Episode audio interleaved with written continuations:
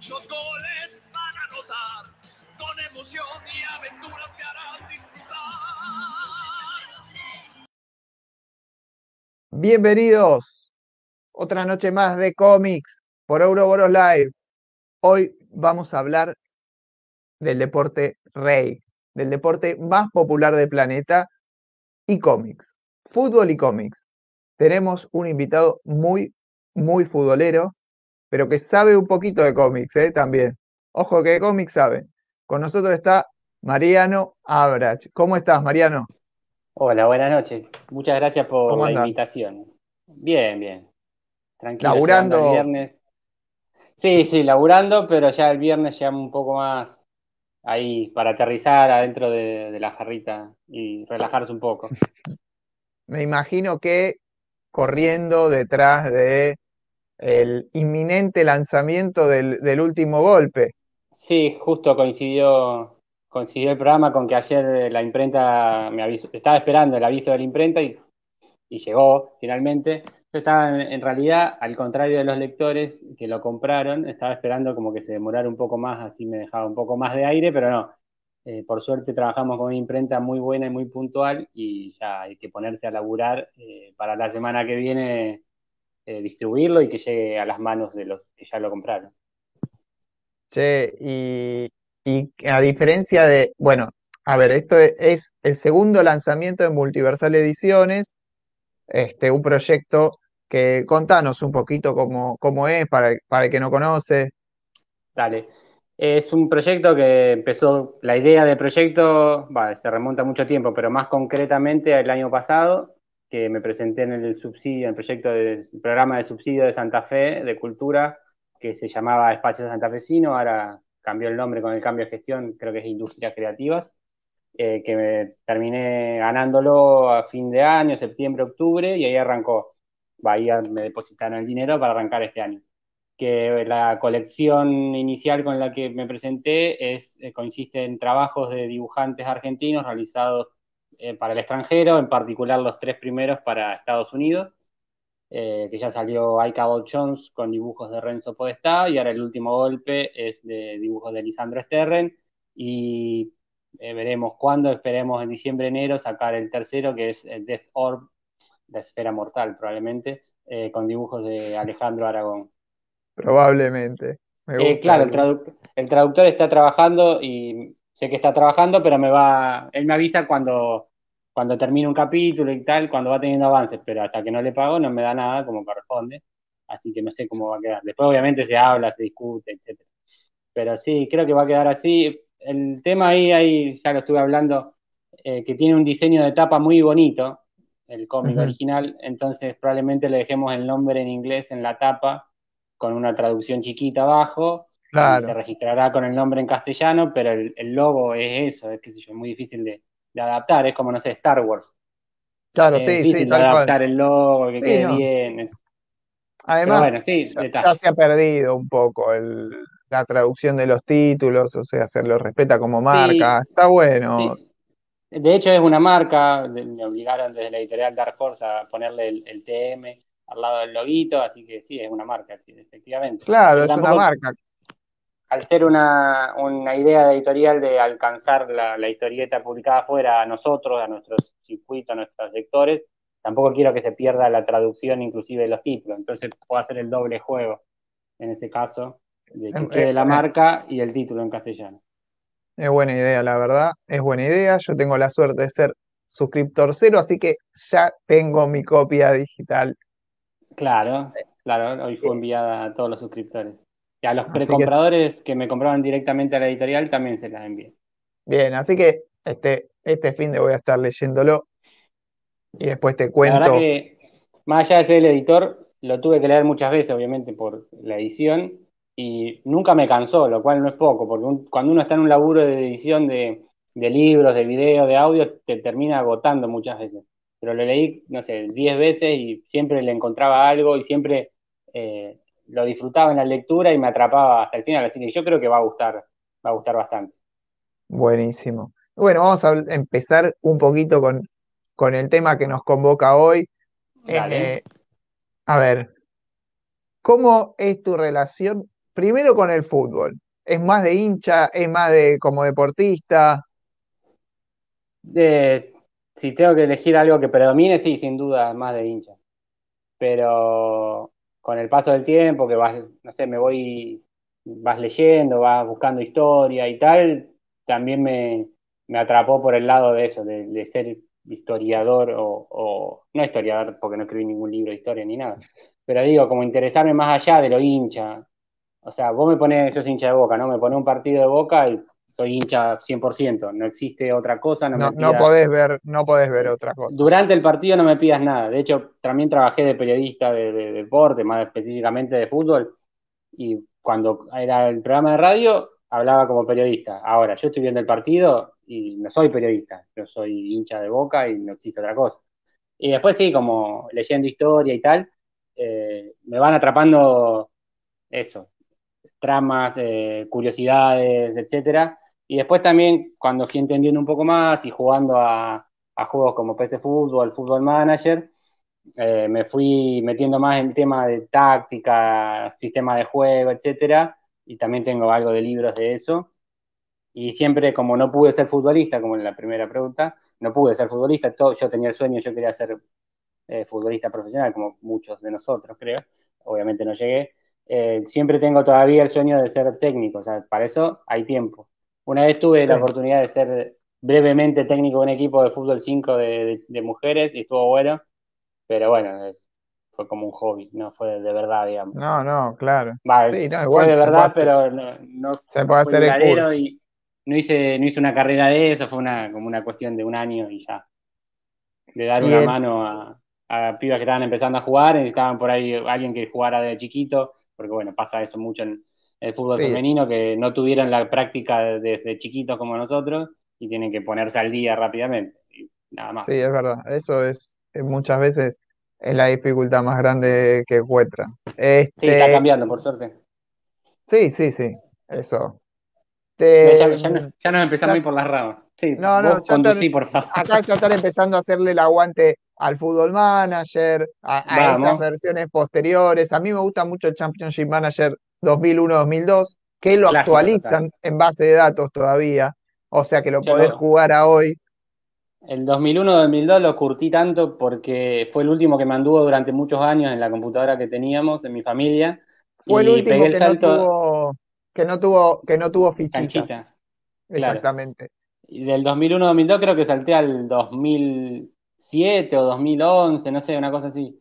Le había perdido el rastro, de hecho, y una curiosidad, me entero en, un- en una peluquería leyendo el gráfico, hay una nota sobre el juego, y ahí me entero que había cambiado el nombre de Championship Manager a Football Manager. Fútbol Manager.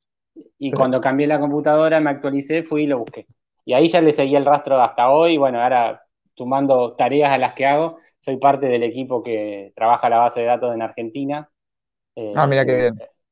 En equipos de Rosario, más que nada, el- empecé con Central Córdoba y Argentino, después se fue el que, Argentino de Rosario, eh, y se fue el que hacía Rosario Central, así que me dijeron, bueno, vos sos rosarino, ocupate, así que también estoy ahí. Y un equipo gigante, soy uno más entre, no sé, 50 creo que son. Pero es maravilloso. ¿Hubo, hubo alguna influencia esos scouts del Fútbol Manager en algunas compras bastante ridículas en el fútbol Sí. real? Todavía Eh, no me pasó, de pero no me Pero pasó. hay, hay historias en Europa, hay historias Sí, de sí, eso. las hay. De hecho, hay jugadores lo pensé, pensé en agarrar porque tengo acá una pila de libros. Casi agarro el libro que tengo de Fútbol Manager, si querés, me paro un segundo, que queda Sí, claro, no hay muestro. problema. Sí, sí. Decí que tengo la biblioteca a mano. Mirá, este es. Ah, El mira Fútbol vos. Manager se robó mi vida, se llama, es un libro en inglés. Y acá hay, que es probable que, que pueda pasarle a cualquier jugador de fútbol meto el chivo, lo compré en Book Depository. Eh, y acá cuenta historias curiosas de jugadores, técnicos, de, gente que juega el juego. Y, sí, no, fantástico. Y nos vamos acercando a la ficción. ¿Cómo? Claro. Claro, porque el- los videojuegos son un- una ficción del siglo XXI, entonces hablar. claramente hacen ese trabajo. Eh, ¿cómo, cuáles son tus primeras aproximaciones a la ficción con el fútbol fuera del, del videojuego, ¿no? Eh, ficción de fútbol, bueno, estaba la intro con Supercampeones, creo que eso nos marcó a toda nuestra generación. Eh, Sí. Cebollitas, no la seguí tanto, pero cuando jugaban a la pelota yo quería estar. Sí. Eh, mucho, esa no era para mi edad, pero la miraba, RRDT, era más para grandes en ese momento, pero Sí, claro, pero la pleno, miraba, sí. a pleno. No, no, no. Después se puso medio picante para pibes, pero yo la seguía mirando. Eh, ¿y qué otra? No, Goles son amores, ya más grande la novela, pero esa dejaron de jugar rápido muy. y en lo editorial, Y, y en lo editorial de, de cómic o de general. no, de lo que- primero que te venga. Eh, no, alguna saga juvenil de esas de fútbol. Y, y después sí fui, el- fui uniendo los caminos entre el fútbol y el cómic, porque viste que están medio separados. Eh, no, no está tan acostumbrada a esa relación. Y como que yo quería unir mis dos pasiones y las fui buscando y ahí fui encontrando algunas cosas. Y bueno, después fuimos descubriendo mucho más atrás de todo eso. Sí, o sea, acá hubo todo un desarrollo del cuento de fútbol, Claro, bueno, estaba pensando, estaba tomándome un A mí, rato para pensar, a sí, mí me parece que la figura, a morir. claro, te iba a decir, la figura fundamental que hoy nos puede dar inicio a la charla es Roberto Fontana Rosa. ¿Por qué? Porque tiene este, un gran desarrollo como historietista, como haciendo cuentos de fútbol también, pero este, en todo aspecto tenés el libro No te vayas campeón, donde cuenta grandes campeones del fútbol argentino, y, y esto, ese tampoco es de ficción. Y hay un par de libros de, de Fontana Rosa donde hizo ficción de fútbol, este, con Área 18, en una historia algo parecida a lo que puede ser la película Escape a la Victoria, esas historias donde el fútbol define cosas de la vida real. Y, y después en la parte de historieta. La parte de historieta, ¿qué podemos encontrar? ¿Leíste algo, no? Y leí cosas sueltas de las semblanzas deportivas, que lamentablemente no tiene una edición actual que compile todo. Eh, después han salido, eh, por ejemplo, eh, se han hecho concursos de historieta acá de la Municipalidad de Rosario y ahí metía algo siempre él.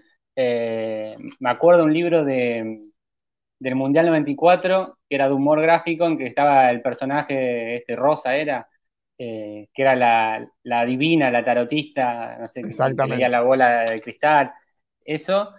Y, y uno que no es ficción, pero es editorial, es el diccionario de fútbol que hizo con Tomás Sanz, eh, humorista que trabajó mucho tiempo en el Olé.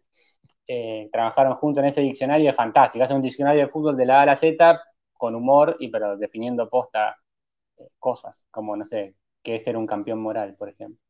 Siempre lo, lo encaró mucho de- desde el humor, no hay historieta eh, de fútbol seria, por decir de algún modo. claro, no, no, no. Eh, historieta seria, no, en los cuentos sí, son No, no, en en los serio, cuentos la vida en, misma. en historieta, en historieta. Y, y después, a ver, en Argentina, que es un país recontra futbolero, ¿qué podemos encontrar de historieta nuestra dedicada al fútbol? A mí me gusta, por ejemplo, mucho eh, Papi Fútbol, que no, no, Sí, no es tan de, de lo deportivo eh, eh, exactamente, pero donde podemos, hay, hay un pa- par de historias pasa mucho eso en, en la ficción, cuando quieren usar fútbol y ficción, como que la ficción suelen llevarla para otro lado, ¿no? Eh, como y se, se corren un poco de la canchita y a veces, como nombraba la novela esa de Cabré y Coso y Mariano Martínez, se fue por completo de, de- de la, de la canchita y se fueron a, a otras cosas. Claro, ahí estamos compartiendo algunas imágenes de, Papi Fútbol, donde cuentan un poco la historia de los amigos que van a jugar a la pelota. Claro, Más sí, eso pasa que, todo el tiempo. claro. Y Después, este, ¿qué más te gusta acá? ¿Qué más pudiste leer? ¿Qué conoces? De acá de Argentina, Sí, eh, las pocas cosas que fui encontrando de esos clásicos que contaban la biografía de un jugador en una página, que eso te decía en estos días mientras preparábamos este programa, está para ir a una hemeroteca y rastrear todo eso y también tratar de compilarlo. eh, de grandes ídolos del fútbol en una página, salían en, no sé, en revista El Gráfico, alguna revista así. Eh, después de historieta argentina reciente, me gusta Barras, pero tampoco es exactamente de fútbol, es más de, no sé, la mafia y el barra brava y, el, eh, y la política, y la cancha está como a un costado. Em, bueno, te nombraba también que el debate que salió hace poco, el debate, sí. Que también es. No lo leí, ¿cómo, ¿qué cuenta? Toma la biografía, es una biografía no autorizada, porque sin el permiso de Batistuta, y parte de su vida, pero la ficcionaliza de una manera medio a, un estilo de película de tipo Palito Ortega, Sandro, de esa, esa onda, como que cantaban y le pasaban otras cosas, bueno, juega al fútbol y tiene una vida romántica y, genera ahí una cuestión eh, que me gustó mucho en el parte, la parte de fútbol, la, investigación y el trabajo de meter personajes reales eh, jugando con eso, no sé, una disputa que no fue tan así como la cuenta con Pasarela, por ejemplo, cuando jugaba en River, y como crear una épica del, chico del campo que llega a lo máximo y se va a jugar a Europa y a la selección, etc. Es como que concentra mucho esa historia y, por más que tenga que tomarse licencias narrativas para no ser la vida exacta de Batistuta, ¿no? Pero la verdad que la disfruté muchísimo. Y qué complicado, ¿no? El, eh, las últimas declaraciones, ¿no? De Batistuta. Hasta tenía que hacerle una actualización ahí. Ya no es tan humilde, va, nunca lo fue, pero bueno, ya queda menos todavía. Claro, totalmente. ¿Y qué más? Me habías comentado también de, de otra, de una antología. Sí, salió hace poco. Eh, salió, este año salió el volumen 2, que no lo tengo acá en casa. Eh, la pelota no dobla de Pie Ediciones, ahí que le da el reflejo justo. Este es el volumen 1, que son historias cortas de diversos autores, una antología, como sabrán todos lo que nos están viendo. Pero también tiene una historia que va pasando entre capítulo y capítulo y va como generando un hilo, eh, un continuará interno, digamos. como en toda antología, tiene cosas que están buenísimas, y otras que te gustan menos, pero también logra tocar varios puntos del fútbol, desde el hincha que mira no un partido por la tele y le grita al televisor como si lo pudieran escuchar, eh, hasta, no sé, los pibes que juegan un fútbol 5 o, no sé, los atraviesa de mil maneras, de cómo nos atraviesa todo en realidad el fútbol, ¿no? Estaba pensando mientras hablaba de esto en la subestada, está presente mucho, la subestada de Juan Sáenz Valiente, no sé si te acordás está muy presente que se juntan a jugar al fútbol 5 y el, detective como que está ido por, la investigación y juega mal y, siempre se da la charla ahí en torno a la cancha. Era como, sí, sí, sí, ahí esa historia podría estar en Papi Fútbol, eh, enmarcada en, la, en, ese ambiente, porque Papi Fútbol cuenta un poco eso. El, el, tipo que va a jugar con los amigos y cuando, qué pasa cuando sale y como siempre gira en torno a eso. Y bueno, a ver, el fútbol eh, nace en Inglaterra, vamos a decirlo, o nace el fútbol tal cual lo conocemos, porque después hay otra aproximación, pero tal cual lo conocemos, poner que en Inglaterra. Y hay... Son los que codifican las reglas del juego y a partir de ahí se empieza la historia. antes de pasar a Inglaterra, también podemos comentar algo de Argentina, que es esta eh, Fierro, este número de Fierro, la Fierro para el Mundial de Brasil. Exactamente, que tuvo un par de historias. Eh, Pique, Chamullo, o sea, y esta, y ahora que estamos hablando de Inglaterra, tenemos Raven on the Wing, que dibuja el maestro Solano López. Tal cual. Ahí en esa historia estaba que jugaban con, con, el tema de la intercontinental, que los europeos venían a jugar acá y los cagamos patadas. No estaba, me parece que hablaban un poco de eso, de estudiantes de Bilardo. De bueno, nos pegan un par de veces. Sí, en sí. la. Sí, sí. Bueno, mostraste Tenemos un par de historias. Una que no pude leer realmente, pero que cuando me metí mucho a investigar el tema había llegado, era esta, ¿cómo era? Dick el artillero. Sí. Eh, yo no la, leí. Dibujaba, no, yo tampoco, pero en la investigación histórica que hice al respecto, eh, encontraba esto que salía con la sindicado, con la King, que es la que compra los derechos de una historia y la revende a todo el mundo. La dibujaban, la hacían argentinos, José Luis Salina era uno de los dibujantes, también clásico. y la vendieron a Italia, Inglaterra, Portugal, etcétera, etcétera, etcétera, y tenía distintos nombres eh, en cada país. Eh, me Claro. encantaría también un, un libro de Dick el Artillero, sería fantástico, que bueno, eh, está anotado para el futuro de Multiversal. Claro, porque en Argentina hubo poco de esta, de decir fútbol en serio, tomado Claro, más desde ese punto de vista, pero hay mucho desarrollo de autores argentinos en estas revistas inglesas. A ver, exacto. lo que no empezamos contando fue esto de, de cómo es un poco eh, estas revistas inglesas de la década del 50, 60, tenés Tiger, Action, Scorcher, eh, empiezan en la mitad de los 50 y siguen durante varias décadas. eh, antologías prácticamente dedicadas al, al fútbol, alguna más dedicada al deporte en general, pero obviamente es el deporte más popular también en Inglaterra y hay muchas, muchas historias de fútbol. Sí, Eh. algunos eran como el gráfico que tenía los resultados y tal, y tenían historietas de, de personajes ficticios. Sí, esa particularmente tenés eh, Scorcher, tenía, Claro, tenía esa característica. Sí, sí, Exacto. Scorcher tenía esa característica. Y hay varias historias ahí. Eh, tenés, por ejemplo, Tommy's Travel, eh, que era algo más escolar. Era un pibe que, que era liero, le, le decían, bueno, vas a poder jugar el, el- en el partido contra el otro colegio. Me encanta el dibujo. La verdad, siempre grandes dibujantes en estas antologías. Sí, Se pueden como, ver. Como la heavy metal después, en cuanto a género, a ciencia ficción y tal, el fútbol tenía grandes dibujantes también. Después tenemos este, Wayne's Wolves, esta, donde un jugador que se queda sin club y que ya era medio veterano, este, se aviva y se, y se pone de técnico en un equipo que, que estaba medio peleando el descenso. Después una sobre un arquero. Esa yo, si compraba la antología, la pasaba de largo, debo admitir que Yo tuve muchos mal. años de arquero, me, me puedo identificar mucho con los arqueros. soy muy No en ese pero- sentido. ¿Viste cuando el Diego dice, ah, Sí. es arquero, ¿qué, Agarran con la importa?" mano. Eh, Yo tuve, Después- tuve mucho tiempo Sí. de arquero. Ah, justo mirá la, la que pusiste, buenísimo. Eh, No, a bueno, veces por necesidad.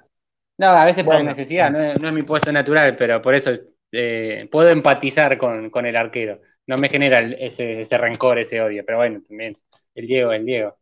No le voy a discutir a él. No, Por menos rencor, odio, no, no, es como que este, se lo, se lo minimiza como futbolista al arquero. Claro, y, y sí, se le agarra con la mano. Claro, eso es tremendo, o sea, esa cosa de, de minimizar otro futbolista. Y, y para mí, ahí te- tengo que decir que Neuer hubiera merecido un Sí. baloncito, un baloncito Totalmente. de oro. Mira, acá hay uno tanto como lo admiro. No, no, yo lo- la verdad me parece un futbolista extraordinario. Pues yo, yo te dije al principio, primero hincha, y bueno, el- el- cuando perdemos una final así no, no puedo. Bueno, hay alguien del equipo de Ouroboros que es arquero, así que, y que se reconoce, se, se autopercibe arquero, así que, Se autoperciben. no, y hay que, hay que, eh, ahí está, es Rubiano. Se, se sacó la, se sacó la careta. Eh, Salió del closet. así que bueno, eh, estábamos, cuando tenga, cuando tengamos que hacer algún partido entre comiqueros, ya tiene arquero el equipo de Ouroboros. Y, y pasaba a contarte este, de- esta seguro que la leíste, Sí, que es sí. una, que es una donde nos, tildan de chantas, porque cómo Obvio. es la historia. Claro, porque también esa, esa es la época de, de las intercontinentales que a los europeos los destruíamos siempre. Que no Claro, querían y venir acá- a jugar acá a la Argentina por todo lo que hacíamos. Y acá es un caso, eh, una historia en la que eh, le piden un jugador a un club argentino y le mandan un homónimo, que es un pibito, que Claro. juega algo, pero juega para el barrio, a ese nivel. Y bueno, Acá- y acá una vez que lo pasó- compraron, ¿con quién le A pasó? Le pasó en la época de López, el dictador que tuvo Newell, Un lindo, jugador de, de África, eh, en Tawali, que decían que era una joya africana, y se dice que vino el hermano, no vino el original. No vino el Jugó un original. par de partidos y se fue. Bueno, para Boca se lo hizo Eran al los Villarreal. 90. Boca se lo hizo al Villarreal. ¿Qué le mandamos al Villarreal? A Gustavo. Gustavo. A Gustavo, Bueno. lo compraron a Palermo y a Gustavo. No iban a comprar a Palermo y a Gustavo. Querían Yo a lo- Guillermo. Claro. Y, y yo lo quiero mucho a Chamí, pero también el mejor de los dos era el hermano que no- nunca vino a Argentina. Dicen. ¿Sabes que no lo vi jugar? No, no, yo no No, lo vi jugar. nadie lo vio. Ellos, ellos lo vieron jugar, nosotros no. Ellos siempre está esa historia. El Diego también dice que el mejor era el hermano. Ahora hace poco me dijeron los Chelsea que el hermano que está en Central es mejor. Siempre se dice, no, mi hermano es mejor. Para mí que lo Sí. quieren ayudar a meter un pase o algo. Alguna cosa. Sí, los hermanos de Diego siempre dijeron que, ten- que, que Hugo era muy bueno. Igual Hugo jugó. Jugó en Boca. Jugó en, y ju- jugó en la sub-20, esa, esa Claro. sub-20 de Mostaza, que fue una generación muy importante. Pero después, sí, como futbolistas, fueron muy importantes, la mayoría. O sea, Hugo no la sí, pegó. Es que Pero no los era demás- tan bueno, evidentemente. No, obvio. Los demás sí. eh, bueno, y después tenemos también está Billy Boots, este, que es el, como la, el, pro- el profesor chiflado del, del fútbol. Sandrini. Sí, tal cual. Que el pibe Ahora, la- tiene las, no, las botas mágicas, el profesor chiflado, la de, Ah, la de Coso, Jerry sí. Jerry Lewis. claro, como la de Jerry Lewis. Este, que el pibe tiene la- la- los botines mágicos y con- se pone eso, te clava todas al ángulo. Bueno, un poquito más de del pibe de Argentina. Y acá esta es otra que está buena, que es Lookout for Lefty, eh, que es eh, ya es de una revista un poco más adulta, no es para otra edad. ¿Por qué? Porque retrata un poco eh, la, la Inglaterra de los 70 y es un poco más guarro el zurdo. Lefty es, Claro. eh, eh, era un zurdo que le pegaba, le pegaba fuerte, pero mirá, viste, era medio, ahí está medio hoy, fíjate, hizo flequillos, Sí, sí, sí. era más sucio y se, se agarraba trompadas, se peleaba, tenía, tenía una mina. Después está, está Cannonball Craig, es así, es un poco más vieja, y, y cuenta la historia de un pibe que era muy flaquito y con ayuda de un profesor empieza a darle una comida que lo pone, lo pone a jugar bien. ¿A vos te gusta alguna en particular de estas?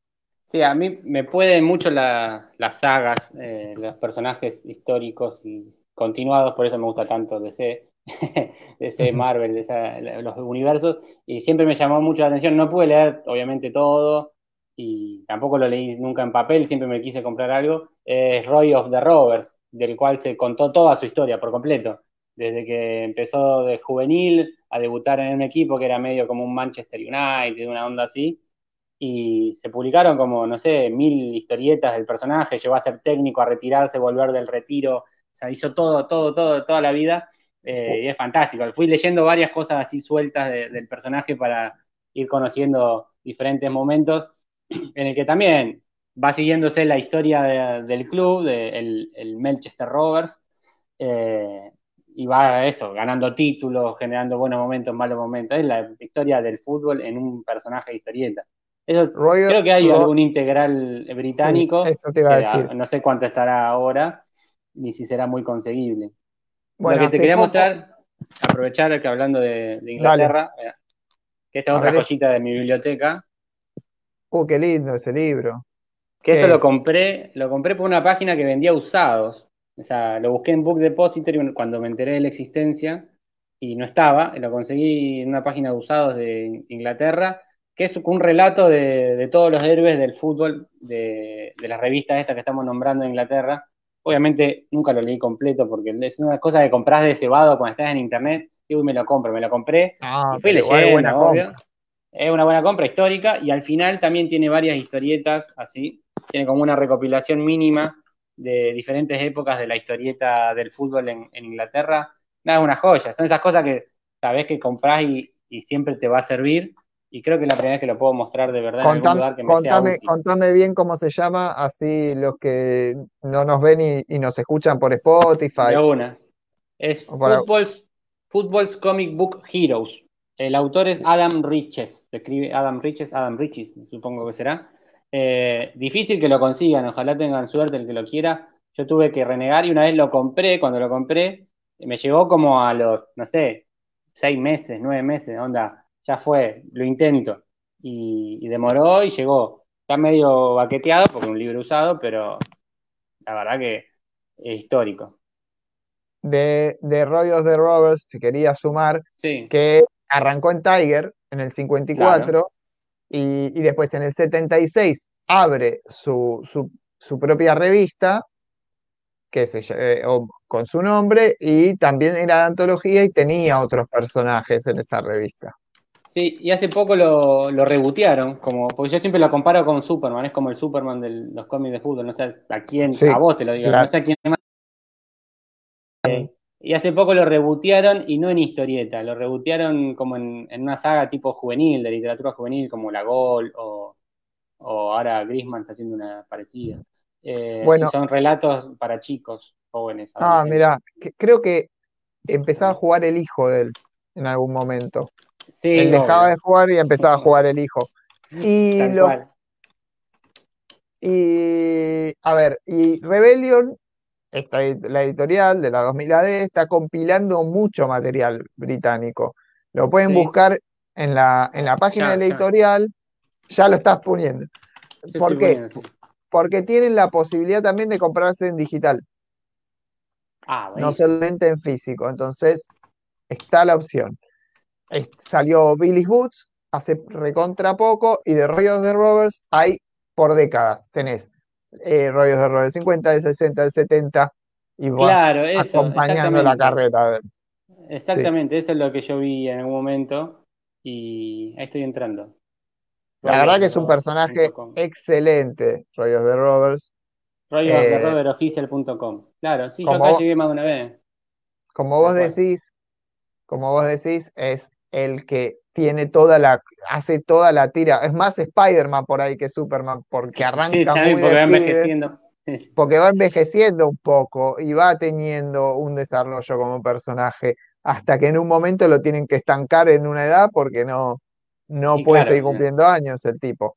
Y después, Claro. a ver, y en Europa, ¿qué, eh, qué otras cosas eh, Bueno, en Europa hay uno que, que también casi me compro de cebado, pero nunca me alcanzó la plata y, no lo hice porque no lo iba a entender, porque está en holandés, va, no sé qué idioma habla en Holanda, holandés, supongo, o algo Ujú. parecido. Eh, había encontrado un libro de un personaje, eh, se llamaba Kik Wilstra con doble E, y Ah. había llegado a leer algunas cosas en digital traduciendo a mano en el Google Translate, a ese nivel de enfermedad había llegado. Un personaje de los 50 también, o sea, de más o menos de la misma época. Y, y también era un personaje tipo Roy of the Rovers, y en, en una época en que Holanda tampoco era ninguna gran potencia del fútbol, fue esto Claro, todo previo a, a Rinus Michel, todo previo a- al gran boom de, de Holanda en el fútbol. Me llamó muchísimo la atención y había encontrado unos volúmenes que salían, no sé, 20, 30 euros y era un dinero siempre eh, prohibitivo. Eh, y tampoco lo iba a entender, o sea, ¿qué iba a hacer? Me iba a comprar un diccionario holandés-español para, para ir leyéndolo. Pero es fantástico. No, no, claro, no tiene sentido. Igual la otra vez Agrimbau me contó eh, en uno de los vivos en los que estuvo, en el de Comic Digital con Santiago Can, que estaba presente, le mandamos un saludo a Santiago. eh, me contaba que con Google Lens, el traductor de Google te permite ir traduciendo la viñeta. Claro, ahora, eh, yo te estoy hablando Ahora, de esto ahora. hace seis años, o sea, no existía. Yo tenía un Pero- telefonito chiquitito que no tenía nada. Para, para Ahora sí aquel, lo podría para aquel cebado que diga, no, esto no me lo compro porque no lo puedo traducir, hoy podés. A ver. Hoy A lo podés hacer. Amazon, ya entran a casi en amazon.com. Ya lo sí, acá buscando. está, mira. Eh, no está disponible. ¿Viste? Bueno, está bien, es, es difícil encontrar todo. Y, 496 páginas, tapa dura, una belleza. claro, no, hermoso. Y después, en España también hay, hay un poco de aproximación de humor gráfico. ¿Qué más hay? En España el gran personaje es el, el Cruyff de la historieta, eh, Eric Castell. pero no es sea. español. No, es verdad, es, pero juega en España. eh, Salió, y creo que es más popular en España que en Francia. Juega en España. Hay, hay algunos ejemplares de norma que tienen lo- el material. Ese casi me lo compro en la revistería la última vez que anduve por allá, pero era muy cebado. La verdad que Eric Castell es buena historieta. Eh, Es, tiene- es el, como te digo, es el Cruyff, porque llega en la época que Cruyff llega al Barcelona y, y también va siguiéndole la historia y como decíamos al principio, por momentos, ahí estamos mostrando la canchita, que está muy bien, pero también por momentos se pone, no sé, a investigar cuestiones policiales, eh, se va como Sí, para sí, otro eso es- lado. Eso es un poquito más, más adelante, incluso lo, lo secuestran en alguna, Sí. en alguna historia, lo secuestran como, como aquella vez que lo secuestraron a- al 9 Sekini, que juega con Diego. Claro. Bueno, también, también sufre un, un secuestro eh, Eric Castell. Y lo que está Tiene- bueno también de, de esta historieta que por ahí te cuenta en paralelo la historia de Eric con la historia de un pibito que juega tipo en un potrero y va haciendo su carrera de abajo. Entonces tiene las dos historias a la vez, la de la mega estrella y la del chico que recién arranca, que quiere meterse y como que va creciendo al- a lo largo de los volúmenes. Sí, es, es lindo. A ver, tiene momentos donde es medio una telenovela familiar de la época. Sí, Pero la verdad es que el fútbol está muy bien retratado. A mí me parece que en, en el, en el material inglés que fuimos revisando y en Eric Castell, a mí me parece que hay un retrato del deporte muy honesto, eh, totalmente. que Yo es creo que complicado de encontrar. Es, sí, es difícil para, no sé, no soy dibujante, pero imagino es difícil el retratar el- ese dinamismo que tiene el deporte en general y el fútbol en particular en este caso.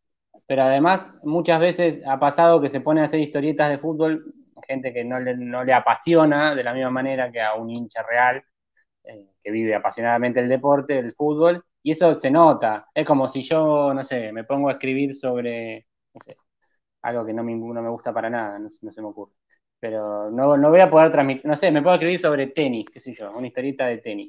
No te puedo contar lo que se vive en el tenis, lo que implica jugar, lo que implica el esfuerzo, etcétera. No, no lo siento. Eh, en cambio, si me pongo a hacer una historieta de fútbol algún día, seguramente puede ser mala o buena la historia, pero seguramente se va a notar al tipo que estaba atrás de esta historieta, sabe de fútbol. O sea, le gusta, es hincha, cuida los detalles. No sé, boludeces que, por ejemplo, ¿vos ¿te acordás de las películas Gol? que fue una trilogía. Tenía sí. detalles re ñoños que Tenía, tenía buenos detalles, sobre todo Y en la sí. primera. en la primera y la segunda. La tercera dejan de cuidar esos detalles porque ya le hicieron medio de rebote y yo ya le solté la mano porque, por ejemplo, había una, una escena en el Mundial y había un jugador que por cuestiones de usar imágenes reales de partidos y agregaban a los personajes de ficción para que no se solaparan los números, usaba la número 25. Y nadie tiene la 25 en el Mundial, es del 1 al 23. Entonces digo, Sí, ah, no, con esto yo no puedo y No, no, la, la, la 3 es pésima, pero la Malísimo. 1 la uno tiene algunas cosas eh, interesantes, sobre todo desde el punto de vista de cómo se juegan los partidos, y la 2 tiene el condimento de que tenés al Real Madrid, tenés algunas instalaciones del club, como tenía Sí, sí. arreglo con Adidas la película, eh, este, aparecen, aparecen un par de jugadores de los Galácticos, de la época de los Galácticos. Claro, claro. ¿Qué era el 2002, 2006, por ahí, 2004? Sí, sí. Que también 2004. estaba basado en una novela eso, y pero nunca lo leí las novelas originales. No, yo tampoco, no, no, no lo sabía, no las vi. Este, A nadie le importó realmente. no, no, claramente no tiene tampoco demasiado contenido, porque era una historia medio rara, el tipo que era medio mexicano, medio estadounidense, medio español, no Debemos había ser mucho. muy pocos los que la recordamos, de hecho. Yo creo que el futbolero se acuerda de esa película, la El futbolero lo entiende. El futbolero lo entiende, como el, el chabón ese, el meme. Sí, sí, yo creo que sí. Che, y a ver, acá hay- hay- también hay un poco hablando de ficción, ¿no? Y cuando uno eh, inventa un poco y le sube un poco la, la espuma al fútbol. Estos equipos como los Galácticos, que está lleno de estrellas, que parecen más de ficción que de realidad. ¿Cuál es el equipo más que te parece de ficción que viste jugar? El, equipo que, más me pareció extraordinario, decir esto no puede ser real, es Alemania del 2014. Yo lo miraba y decía, son, son robots, o sea, no, no son humanos, no, no puede ser que sean humanos que se entrenaron y vinieron a jugar un mundial. Era impresionante, bueno, de hecho fueron campeones imbatibles. Eh, ese equipo, la verdad que me volvía loco, eh, de bronca aparte, porque sabía que no iban a ganar y no le encontraba ninguna, ninguna falencia desde el arquero hasta el último delantero, es impresionante. Eh, Sí, de hecho, sí, recién estaba hojeando un poco antes de conectarme la, la novela gráfica Fútbol, que también la tenía acá separada. Bueno, ahí está, momento, seguimos en Europa. ya después va, después vamos, después vamos. Pero digo, en Sí, una viñeta dice, es muy triste darse cuenta que los alemanes son siempre mejores. O sea, incluso un español lo siente de esa misma manera que nosotros. Y ellos no perdieron tres finales contra ellos. claro. No, sí, lógico. Para nosotros es, es esta fútbol. Esa, esa, exactamente. Acá puedo mostrar la tapa, lo que están mirando. Tengo el librito. Dame un segundo. Fútbol, la novela gráfica. Sí, cuando quieran. Fútbol, la novela gráfica.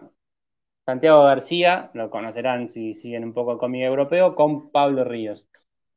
Que contando un poco de este libro, intentando ser una novela gráfica, como es un relato largo de, un personaje que es eh, el narrador, que va contando un poco su historia, pero mete un montón de historias cortas, justamente de lo que decíamos recién, de futbolero, o sea, de- del tipo que, se pone a investigar, que te mira cualquier partido, que, que siente el deporte de, de esa manera de hincha. Y, la verdad que eso siempre es gratificante. Y bueno, tiene una cosa re de hincha que justo recién pasaste la viñeta, que es el gol de Iniesta en la final del Mundial del 2010. Eso de hincha cabeza, absolutamente. Es como si yo pusiera, no sé, el gol de Burruchaga del 86. Claro, no, tal cual. total. Acá, acá Damián Pérez nos comenta eh, que, le, que sí, que, el- que para él el Boca de Bilardo y de Beira, ahí cuando fueron armando, cuando fue que armaron ese equipo donde traían jugadores de todos lados y cada vez tenían más jugadores, tenía un plantel de 30 figuras prácticamente, era increíble. Que ahí como nos comenta eh, que era de ficción, tenía muchas novelas, besos entre jugadores, Yami, hermanos mellizos jugando, peleas con directivos, cabaret y todos los condimentos para una buena ficción. Tiene toda la razón, así que me está dando una idea para un guion basado en hechos reales. Ese equipo es de esos que yo te quería preguntar, porque vos me Ah, contestaste sobre un equipo que era una maquinaria claro, colectivamente, pero yo me ahí, imaginé algo sobrenatural, más no, claro, yo como que salía de los galácticos y Claro, yo me quedé con eso. este equipo donde vos decís, este plantel tiene ta, ta, ta, ta. A mí, por ejemplo, el equipo que me pasó eso, el primero que me llegó y que dije, no puede ser los jugadores que tiene este equipo, fue el Barcelona de Cruyff. ¿Por qué? El de, el Cruyff técnico, el de Sí, 94. sí, Tenía tal cual. Ronald Koeman, Guardiola, Hagi, Stoichkov, Romario, Romario. todo. Tenía todo. Era el equipo ideal. Era lo mejor que podía tener esa época. No, vos, vos ves lo- los videos de fútbol de los 90 de Argentina. Bueno, hace poco salió el especial de fútbol de primera y muchos revivimos eso. Era impresionante. Vos veías un Boca River y las estrellas que había jugando en los dos equipos, decía, esto hoy es impracticable, o sea, no es posible que pase eso. Teníamos los mejores jugadores de- del país acá. Tenía, en Boca tenía Maradona y Canigia, o sea, Sí, no, no, es, es Maradona y Canigia. es imposible. Eso era, era alucinante. Francescoli, el chileno Sala, eh, Crespo, que era un pibito pero ya la rompía, ¿no? Era impresionante eso. Y mirá esos videos y te duele. O un Boca San Lorenzo, hace poco me pasaron un video de Ruggeri eh, evitando que Maradona le haga un caño. Esas cosas así que eh, son irreales Montoya también, diciéndole Armando en vez de Diego. No te va a contestar, Armando. En vez hermoso. Y después de iban, acá, y después iban a, a- a Tribuna ah, Caliente, ahí a pelearse con miembros, los jugadores. no, pero Ah, eso después. Eso como Sí. fue como cuatro años después, ponele. Ya estamos hablando un par de años después. Acá nos dice Rubiano que el Boca de, de Bilardo y Beira era como Yamblo de X-Force porque todos tenían los dientes apretaditos. Sí, al Kili González lo rescató, se dice, se comenta que lo rescató el padre, porque si no se perdía, se perdía en la fiesta de ese Boca, se lo llevó rápido a Europa. Claro. Y a, te- y a Verón también se lo llevaron rápido porque. Hu- Hu- Hugo Drago, hincha de la Mufademia, nos comenta que el RA del 99-2000, que era ficción de calidad, te hacía llorar más que Cinema Paradiso. Ahí estaba es La el- Torre en ese equipo, ¿no? claro, que es Que el, el, tenía la eh, remera esa de la raya finita. sí, que es el equipo anterior a, a la llegada de Mostaza. y- Pero es cierto que, que. Argentina tenía, tenía muchos buenos jugadores. Ahí, a partir del 2000, también tenés la última generación de enganches. No me lo digas así que me, me pongo a llorar. No, bueno, no, pero- no, el puesto no murió, no murió. No, acá, acá en Sudamérica murió. En Europa hay, hay, hay, hay un colorado belga que juega como si fuera de la paternal, pero No, acá- hay que. la, pero que la última, por decir, generación de Sí, enganches sí. puros se da en esa época. Tenés, empecemos por Rosario, tenés a Manso y a Elequi enfrentados. Con el legado de- del Negro Palma. Claro, Y pero el- y ellos el están- Zamora. es como Era en edad. Y después Sí, sí. tenés a Aymar y Riquelme. Sí. Lo tenés al Pipi Romagnoli. Romagnoli, lo tenés al Pipi Rolfi Romagnoli, Montenegro. Rolfi Montenegro y el Pocho Insúa. Qué grande, Pocho. Que el Pocho, qué jugador. Jugadorazo. Bueno, esa es la última generación, lo, que- lo que sería de la 80, y- de la 81 al 83, más o menos. Esas categorías Sí, tienen. 70 y pico, sí, 78, Sí, de los- 82, algo así. Ah, claro, es 78, Román. Román en 78, sí. Y Bueno, Aymar de también por 70 ahí. de 78 a 82, más o menos, tenés la última generación así fuerte enganches, porque son todos, salen todos pegaditos. Sí, Y sí, jugaban lados. El Leche La Paglia nos comenta Hugo La Drago. había Paglia olvidado. tuvo la mala suerte de, de llegar con Román a Boca, porque si no. eh, Sixto Peralta. Uh, Sixto Peralta. Qué lindo. Sixto Peralta. Gracián, después nos tira Gracián, que es un poquito más, gra- más chico, perdón, aparece un poco después. Glaciar. Sí, que. El X a mí me eh, gustaba mucho. Lo que dijiste recién, el X me gustaba mucho también. el Leche- pero el Leche La Paglia era muy bueno de pendejo. Sí, después se lo comió el físico. Hace poco leí una entrevista, allá no fuimos a la mierda, te digo, pero hace poco leí una entrevista del Leche que dijo que se lo comió el físico, que no lo pudo sostener y nada, se tuvo que retirar joven. Bueno, Ahora coordina entonces un club infantil. era muy, muy buen jugador. Ahora volvamos un poquito a los cómics. Estabas Por contando de la novela gráfica y volvamos un poquito a Europa. Ah, esa la tengo también. Y tenemos, la otra vez me contabas, La mano de Dios de Paolo Castaldi. ¿Qué podemos Ahí- encontrar en este libro, Mariano? Ahí vos tenés la, la edición de Diabolo, que creo que es italiana. Y yo tengo la suerte de tener una de Rey Naranjo. Es una rareza porque es un cómic italiano. Yo tengo una edición colombiana La edición compré, colombiana, sí. que la compré en Crack Bamboo gracias a Diego Rey, que la llevó al stand que tenían ahí con NHA, creo que era, no sé si existía NHA todavía, eh, que también habían conseguido cosas de importadores. Es una obra de un italiano llamado Paolo Castoldi, que es milanés, pero es descendiente de napolitanos. Y, y acá tenés, por un lado, en lo que tiene que ver con el dibujo, para hablar un poco de historieta, tenés unas ilustraciones en acuarela que son bellísimas. A ver, si me enfocás, muestro un par Sí, disculpa, para que te se voy a vea poner. a los que están viendo, eh, cosas así maravillosas. Y esta es un- una historieta que también va contando historias cortitas, eh, basadas obviamente en la historia real de Diego Maradona, pero también se deja jugar mucho con la ficción. Eh, hay momentos históricos reales, como por ejemplo cuando Napoli le gana a la Juventus, eh, a ver si encuentro el gol que le hace a, La, de la portada, Seguramente la lo portada vieron, es hermosa, la portada es hermosa. Seguramente vieron el gol de, El gol de tiro libre de adentro del área, el clásico adentro gol del área. Hay que lo quiero encontrar, que está Platini, que es uno de esos tiros libres, está Platini, otro, otro caso de, crack. de crack, pero con alguna cuestión medio refrigerante. Eh, Sí, sí, sí. El, el tiro libre ese, Diego, este, es increíble el efecto que le da y me encanta, me encanta, ah, hablando de Diego, y que puedo hablar toda la noche, puedo, puedo hablar Toda la días, vida. Sí, eh, sí, cómo absolutamente. él te, después te lo explica, cómo patea los tiros libres con las manos, como si fueran pies. Sí. Me hacía acordar a Val- cuando Valdano contaba que en el gol que le hace a los ingleses en el 86, después de hacer el gol le explica, no, porque yo te vi que venías corriendo por el otro lado, pero siempre me tapaba algo y dice, ¿cómo hizo para verme mientras estaba corriendo y pasando a todos los ingleses? Bueno, no, Pero- importa, no importa. Pero ahí Valdano, Eh, Valdano sí. eh, no se da cuenta, para mí, yo siempre, eso es algo que es clarísimo, que es muy importante cuando vos tenés un, un jugador que gambetea, que sus compañeros sean opción de pase, porque es parte de la gambeta la posibilidad de darle un pase al compañero, así como es parte de la gambeta, y que Messi lo usa muchísimo, la posibilidad de patear al arco. El Kun Agüero también lo hizo un montón. Entonces, eh, es fundamental el rol de Valdano en que Diego pueda hacer ese gol.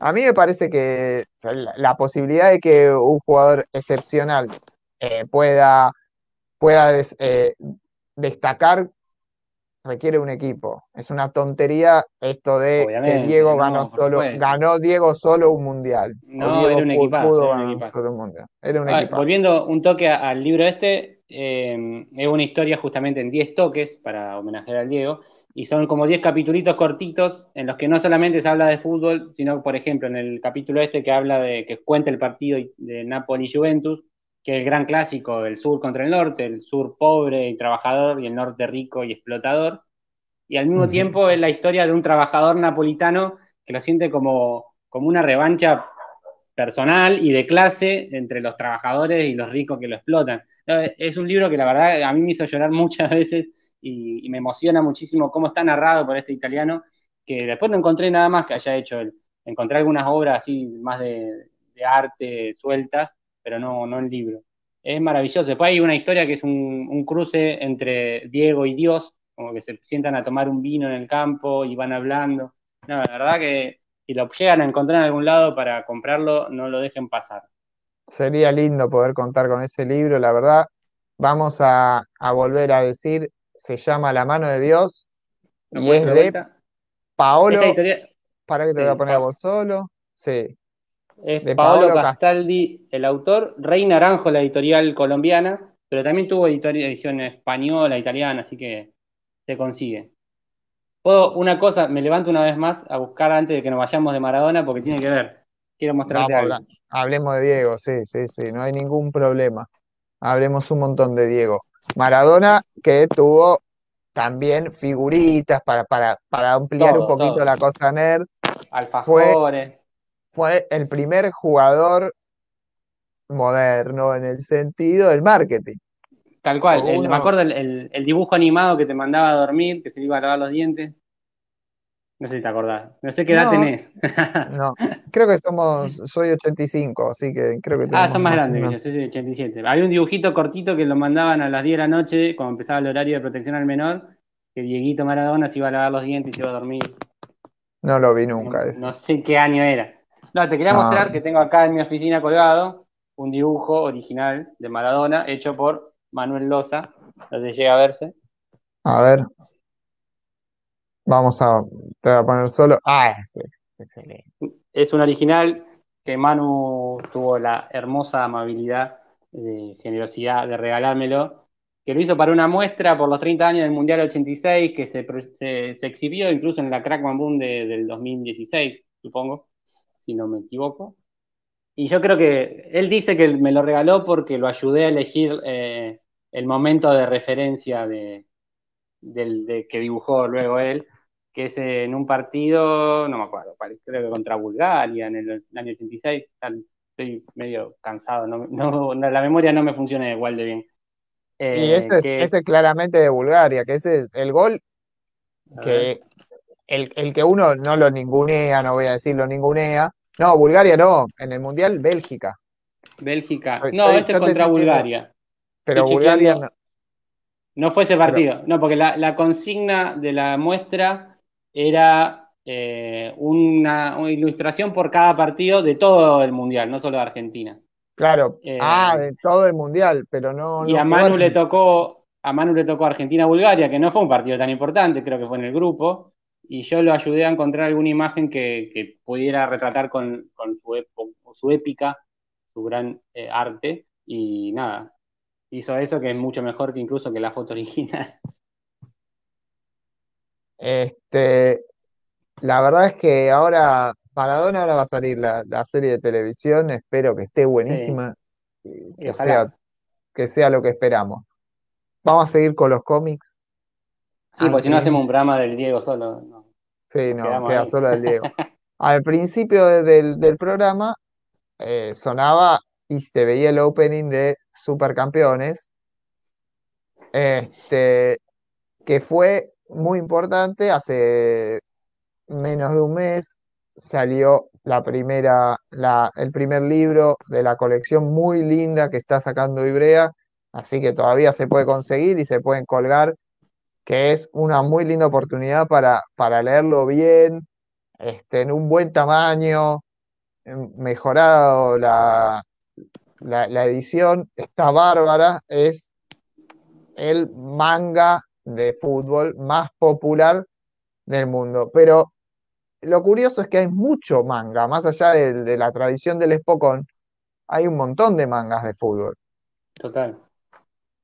Este, hace poco. Sí. Eh, perdón, a mí Japón se me hace inabarcable desde siempre. Esto de ir indagando el fútbol en el manga fue como abrir, no sé, la caja de Pandora y decir, chao, no, esto no termina nunca. No, hay, hay, pero una barbaridad, hay una cantidad enorme. Hace poco hice una nota para, para Auroboros que la pueden encontrar, hice un top 4, le puse para no poner el quinto que era Subasa, y elegí alguno, pero siempre, eh, muchas veces está el shonen adelante de todo. El shonen más clásico. Hay uno nuevo que se llama Blue Lock, que es Japón quiere ganar el mundial. Y para eso entiende que le falta una figura rutilante y un goleador que resuelva los partidos. ¿Y cómo lo resuelven? A los Japón. Encierran a los mejores 309 del país en una especie de eh, granja para, para aprender y, tratar de superarse y es, eh, es, un poco el experimento, es un poco una... Eh, ¿Cómo se llamaba el reality de fútbol? Bueno. Camino a la gloria, estaba pensando en es, eso. Es un poco camino a la gloria, tiene un poco de todo, con todas las personalidades, es decir, a que le gusta el manga le puede gustar y tiene algunos guiños al futbolero que son particulares. Yo cuando lo empecé a leer decía, ¿y acá qué iba a tener de fútbol? Y tiene un par de planteos en los primeros tomos que son bastante interesantes de, cómo, de cómo jugar al fútbol. está loco, está lindo, está muy bien dibujado. Y, pero hay uno que es, para mí, incluso superior a, a Subasa. Y, el manga es. Uh, me fui. Perdí todo. Bien y se llama Giant Killing, que cuenta la historia de un técnico que está en el ascenso de Inglaterra, un técnico japonés, que era una, que era una gran figura, y, está dirigiendo en un equipo perdido del ascenso de Inglaterra, y va a, lo que era su equipo, su equipo en Japón. Y, ese sí es muy futbolero, muy futbolero Giant Killing, tiene anime también, y, cuenta la, historia de este eh, técnico muy loquito, a lo Bielsa, que eh, tiene posibilidad, chapa, de que es muy bueno, pero con métodos un tanto extraños. Él dirige un equipo que está muy venido a menos, que era su equipo de jugador, donde él es ídolo, y tiene cierta banca, pero este, su método hace que esté medio resistido, tanto por, por la hinchada, por los que eran eh, sus compañeros, que alguno todavía sigue en el club, ¿no? ¿Alguna, la verdad, alguna más? Porque la verdad que yo, yo leí tu nota esa del top 4 y me anoté todos los cómics, pero bueno, la vida. no los leí, no me puse a leerlos. En el eh, top 4 está también de, de Giant Killing o de, de, cuál, algún ejemplo de esos métodos extraños del técnico, o sea, alguna cosa que hace. Ah, bueno, por ejemplo, lo primero que hace cuando agarra el plantel, tiene un plantel que con algunos jugadores medio veteranos, venido que no están en su mejor nivel, y muchos pibes, que no son los titulares. Y son esos equipos que no se van al descenso de casualidad todos los años, tampoco van a clasificar a ninguna copa. Y lo primero que hace el tipo es, bueno, pasar de velocidad.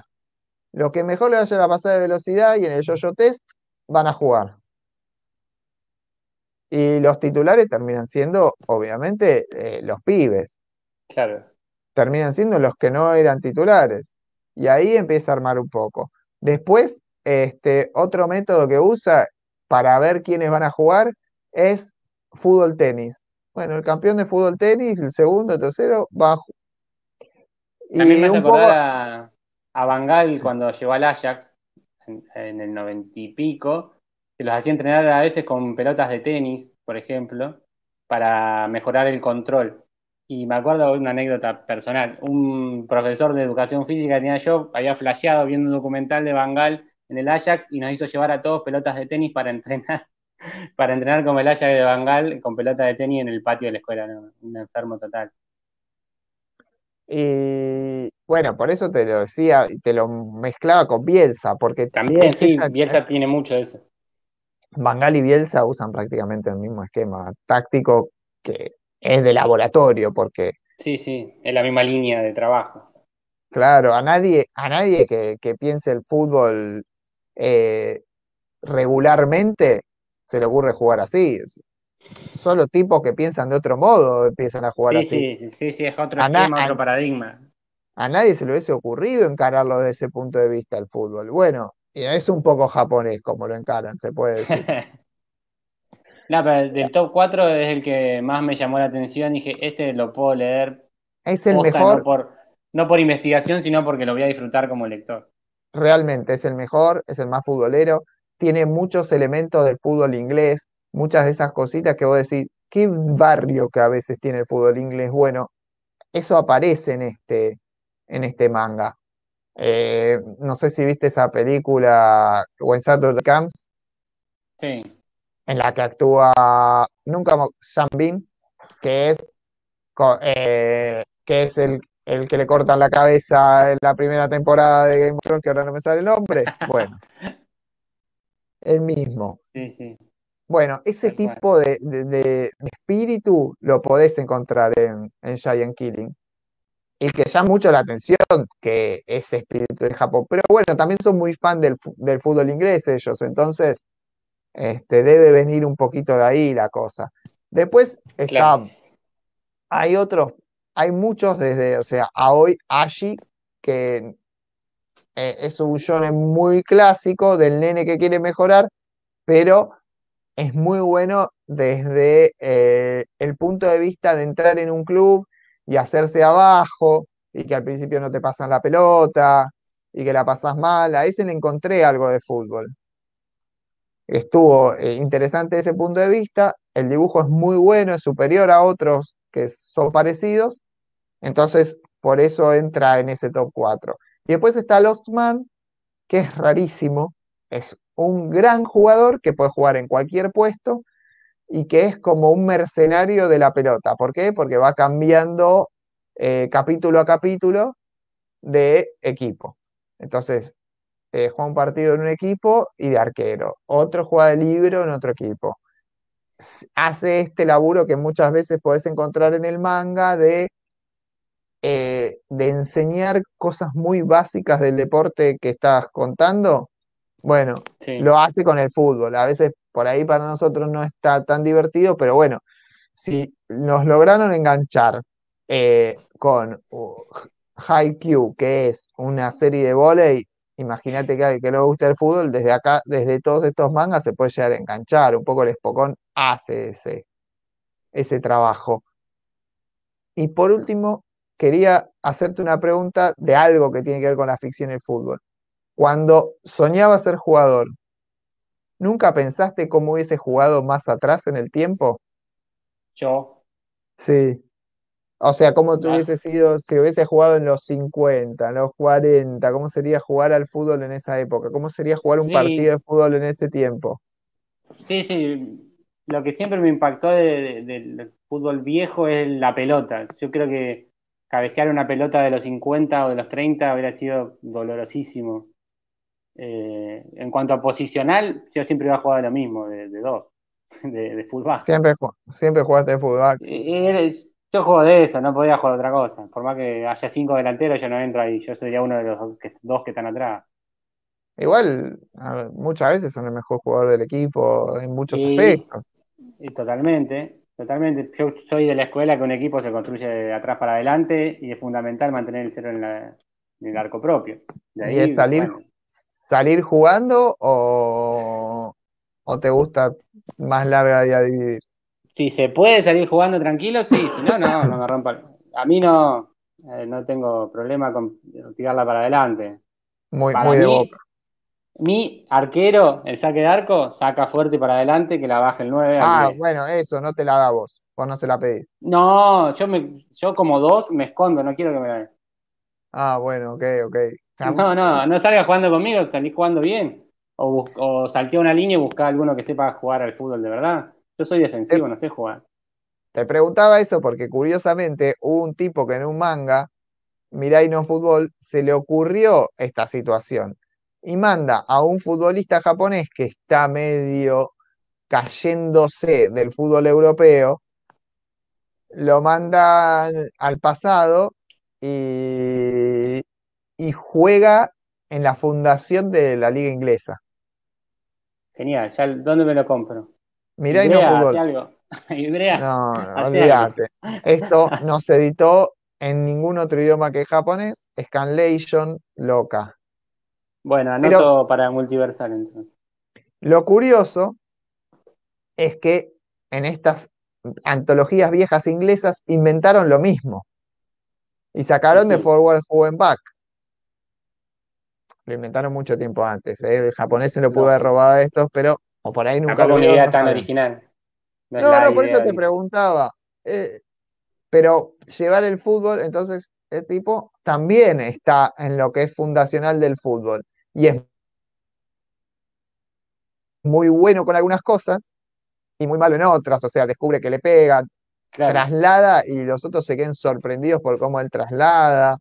Eh, hay un montón de situaciones que, que resultan Sí, muy curiosas. me hace acordar a... Seguramente la viste en cuarentena, el juego de caballeros que salió en, por Netflix. Claro, es, es muy parecida a, a esa, a, a- a esa serie, película, no me acuerdo lo que era. Era miniserie, ¿no? Una miniserie, sí, Una que, miniserie. bueno, contaba el origen del fútbol profesional en Inglaterra y cómo al principio era más parecido al rugby, que era medio un scrum todos juntos para adelante con la pelota. Y vienen los de Escocia a jugar distinto. ¿Y viste alguno? Seguro que sí, pero te digo, jugadores de, de antes. Cuando ves los Sí, videos, ¿qué sensación te videos. genera de, de aquellas épocas, de los 50, 60, 70 y cortos? Por momentos me parece que juegan otra cosa y después veo y, re- y a medida que pasa el tiempo veo que no, que hay una línea, hay varias líneas históricas del fútbol que se van reciclando. Qué sé yo, veías eh, videos de, del Brasil del 70 o, o de la Holanda del 74 y decir, ah, pero estos están jugando otro deporte. Y ahora en estos últimos años que pudimos ver el Barcelona de Guardiola o el Bayern eh, o la misma Alemania o ese fútbol eh, total, re- reciclado o re- mejorado, decir, no, no estaban jugando otra cosa, se jugaba distinto.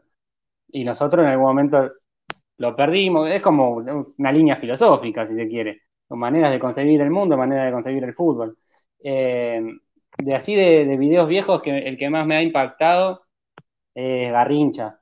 La verdad que pude ver varios videos, vi un documental de él, que es fantástico, es una cosa extraordinaria que no vi a nadie nunca más en, en la historia jugar parecido a lo que jugaba Garrincha. O sea, sí en el estilo, pero no en, en la manera de concretarlo. También tuve la suerte de, de estar en Río de Janeiro hace un par de años y, y le nombraba a Garrincha y se volvían locos. De hecho, me trajo una Sí, remera claro. con un dibujo de Garrincha eh, en el Botafogo. No, se volvían locos. Eh, Era, aparte, a mí también me, me gusta y me conmueve mucho la, la- la expresión popular y Garrincha fuera un ejemplo de- del pueblo jugando en, Claro, eso te en iba, te iba a decir. Y acá vos bajaste una línea y que Damián la, la agarró al toque y, y a mí también me llamó la atención esto de se juega como se vive, porque no lo dijiste literalmente, pero No, este, claro. pegaste en el palo. ¿Qué, qué pensás de esa frase? No, de estoy totalmente de acuerdo. Yo soy muy bianchista de una línea de juego equilibrado. En la vida llevo más o menos lo mismo, tratar de mantener un equilibrio siempre. No es ni defensivo ni ofensivo, hay que eh, cuidar todos los aspectos. Y sí, estoy totalmente de acuerdo. Tenés, ah, eh, ese, es tu ejemplo de ese juego, como se vive, es ese, porque yo tengo uno que el tipo siempre demostró que es Ronaldinho Gaúcho. Ah, sí, claro. Crack Nunca le importó nada. El tipo El ganó un chancho preso, o sea, escuchame una cosa, ganó un campeonato en la cárcel y se llevó un chancho, es un genio. la misma irreverencia adentro y afuera, siendo brasilero, quiso entrar a Paraguay con un documento trucho. ¿Para qué, No sabemos. No hay fo- Y- para, ¿sabes la Hay 11 millones de formas de entrar a Paraguay de Brasil. Claro, ¿por qué hizo eso? Sin pasar, sin mostrar un documento podés hacerlo. ¿Para qué, Eh, maestro?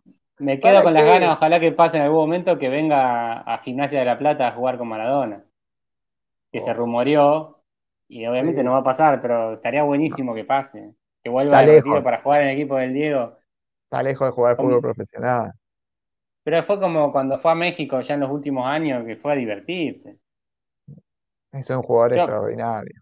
yo si me dice, ¿quiere venir Ronaldinho? Le digo que sí, ¿qué me importa? Que juegue cuando tenga ganas, como, como era, no sé, el burrito Ortega en los últimos años también, cuando fue acá campeón con Newell, nadie Tengo una pregunta. nada, No, y la rompió. Tengo una pregunta muy rompía. difícil. Es muy difícil porque, porque temo la respuesta. Me da un poco de miedo la respuesta. No, no sé qué será. Pero estás hablando que sos muy bianchista, que te gusta el equilibrio. Y bueno, sos hincha de Boca. Y en, en la que es la disyuntiva entre Palermo y Riquelme. No, Porque te es tenés que quedar con uno. No, tenés que no, estar no, de un lado. En la vida hay que estar de un lado. Si se juega como se vive, hay que estar de un lado. Uno tiene que tomar partido, no puede ser tibio. no, no, no es ser tibio, pero es que papá y mamá, no, no. Yo los amo muchísimo a los dos, Pero si te pero, tenés que, pero, tenés que quedar con uno. Claro, tenés que quedar con uno. Eh, creo que Román representa más una filosofía de fútbol y de, de sentir el club diferente y creo que me, me siento más identificado con eso. Pero nunca, nunca me prendí a la disputa porque no hay ninguna, para mí no hay un enfrentamiento ahí. Pero yo soy No de Román. no- hay- bueno, está bien, claro, no hay un enfrentamiento. Román le ganó a Macri en Boca, eh, consiguió lo que jamás íbamos a poder hacer. Bueno, Ganó tres Libertadores, le ganó al Real Madrid y lo sacó a Macri de Boca. Ya está, para mí el estadio se tiene que llamar Juan Román Riquelme. Pero por supuesto, estamos mil de acuerdo. Yo soy eh, muy hincha de Román. Este, es más, pienso que, que la historia de Argentina en sí misma cambia, pero no solamente el fútbol. Macri fue presidente porque Peckerman sacó a Riquelme en el 2006 de la cancha. Es todo, Ese es el corte para vos. Sí, no, eso es un antes y un después, eso es un momento del, de- del universo donde hicimos las cosas mal. Ahí O sea es donde no nos puedo, equivocamos. no puedo entender ese cambio, lo vuelvo a ver y no, no se entiende. Ahí ¿Cómo es vas a sacar al 10 en el partido que estás ganando 1 a 0 y tenés que tener la pelota? ¿Por qué haces eso? No, Y no, para eh, no, y además a pelota, cambiazo, no, no, pelo- pelota parada. claro. Y para En poner a cambiazo no es un jugador que cerrado, tiene la pelota. en un partido. Lo que pasa es que a veces los técnicos se olvidan que el ejecutante es el 80% de la pelota parada. No es Julio. Cruz el que te define la pelota parada, es Riquelme. No, Y igual el, el cambio de Cruz no te lo discuto, hasta te lo banco. Claro, pero si está con Riquelme en cancha, Cruz te viene bien. Si Riquelme no está en cancha, ¿quién se la tira? Ah, no, obvio, ¿qué hacemos con Cruz? Lógico. ¿Quién se la pone en la cabeza al, al tipo de dos metros? Y si no hay enfrentamiento entre Román y Palermo, explícame por qué el día que Palermo se convierte en goleador histórico de Boca, Eh, Riquelme, eso es una, eso es una historia para un cómic, ¿eh? Lo voy a contar, casi, casi con desprecio, le dice, toma burro, hacelo. Y se la da de forma inerrable, Palermo le la empuja. Palermo la empuja y Palermo lo mira. Y Riquelme va a gritar el gol solo frente a la 12. No, al contrario. Palermo va a la 2 y Riquelme se va para el costado, porque había una disputa Ah, con es la barra en verdad, ese momento. es verdad, no, con- la 12 estaba con Palermo, tenés Bueno, razón. ahí tenés otra cosa de ¿Por qué Pero- siempre con Román? Nunca con los que están atrás del arco que están pagos, ¿no? Con la barra que Coimero, Palermo lo, Palermo lo mira, lo mira, casi que le pide un pico y Román mira por otro lado. Claro, Hay que, son- hay que tener, cosas entre hay- ellos, no, no, no hay que hay- hacer bandos de eso. No, no, No, no pero- gritemos todo. Yo lo que, no, me encanta. La vida es una grieta. No, yo lo que te digo es que la capacidad que hay que tener futbolísticamente como para pensar todo eso y ser consciente de la bombonera a 360 grados como lo fue Román en ese momento. ¿Cómo Claro, tenía en, con- eh, en control? Se la voy a dar a este de esta forma. Véanlo, búsquenlo en YouTube porque es impresionante.